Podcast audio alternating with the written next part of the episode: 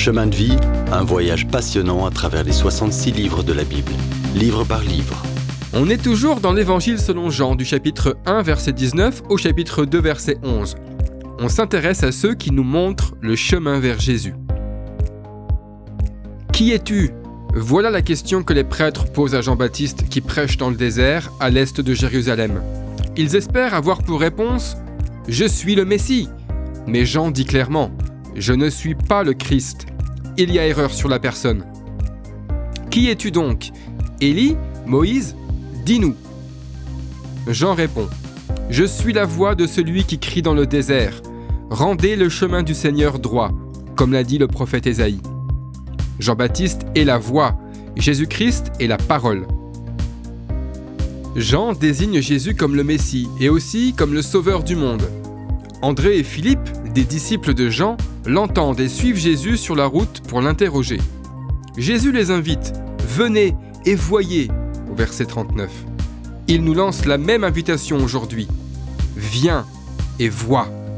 Et ses disciples passent la journée à discuter avec Jésus. Tout de suite, André va trouver son frère, Pierre. Nous avons trouvé le Messie, dit-il. Pierre vient rencontrer Jésus. Philippe, pareil, va trouver son ami Nathanaël et lui dit Nous avons trouvé celui que Moïse a décrit dans la loi et dont les prophètes ont parlé, Jésus de Nazareth. Nathanaël lui répond d'un ton sarcastique Nazareth Peut-il sortir quelque chose de bon de Nazareth? Alors Philippe lui dit simplement Viens et vois. La première conversation de Nathanaël avec Jésus le convainc qu'il est le Fils de Dieu.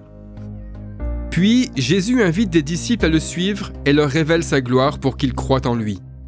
La première fois qu'il le fait en public, c'est au cours d'un mariage à Cana. Vous connaissez cette histoire des noces de Cana? Écoutez ce qui arrive. On dirait que la mère de Jésus se sent responsable de l'intendance de ce mariage. Elle s'inquiète. Elle s'approche de lui pour lui parler d'un problème surprenant. Ils n'ont plus de vin, lui dit-elle. On peut se demander si elle ne serait pas en train de suggérer à Jésus de faire un miracle. Ensuite, Marie dit au serviteur de faire ce que Jésus demande, ce qui par ailleurs est un bon conseil en toute situation. Le Seigneur dit au serviteur de remplir d'eau six grandes jarres, comme des énormes cruches. Chacune contenait une centaine de litres et l'eau servait ordinairement aux ablutions des Juifs, pour leur purification. Puis Jésus leur dit de puiser un peu de liquide et de le porter à l'organisateur du repas. Et, à un moment donné, entre le remplissage et le puisage, l'eau se transforme en vin. Il y a une grande leçon spirituelle à retenir pour nous ici. On est comme de vieilles jarres que le Seigneur veut remplir d'eau, c'est-à-dire de la parole de Dieu.